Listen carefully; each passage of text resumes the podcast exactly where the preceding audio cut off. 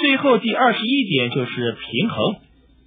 在整个时间管理的课题当中，你必须不断的问自己，为什么要做好时间管理？为什么要在每天挤出两三个小时？时间管理最重要的目的是要提高并且改善你的生活品质。而一个人的生命当中，最重要的就是身体健康、宁静的心灵以及良好的人际关系。事实上，人际关系呢是衡量生活品质最真实并且最重要的因素。所以呢。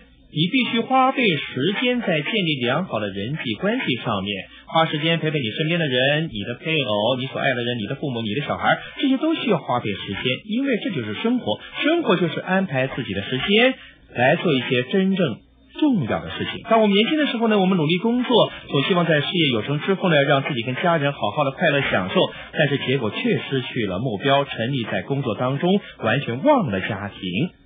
你知道现在社会上的一般的家庭里面呢，平均父母跟子女谈话的时间吗？每天只有三十秒的时间，你知道吗？现在呢，一般家庭夫妻之间呢，亲密沟通的时间有多长吗？平均是每天四分钟。非常非常的重要。如果你希望成功，一定要把握住正确的目标跟价值。而你最高的价值判断呢，必定是你所爱的人，或者是爱你的人，必定是你的健康、你的生命能量、你的心灵平安、你灵性和情绪处理的成长，也就是你潜能开发的最高境界。所以呢。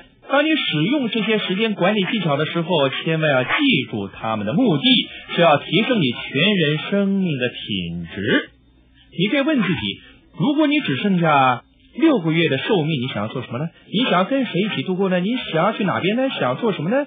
什么事情比较重要呢？如果你不断的问自己，就比较容易保持生命的平衡，每一件事情呢都能够处理的最适当。最后呢，让我来做个结论，很快的归纳出几个重点：时间管理的成功基础是目标。拟定目标的时候呢，一定要写下来，并且规划达成目标的方法，然后在这些方法当中呢，设定优先顺序，决定哪些事情比较重要，哪些比较不重要。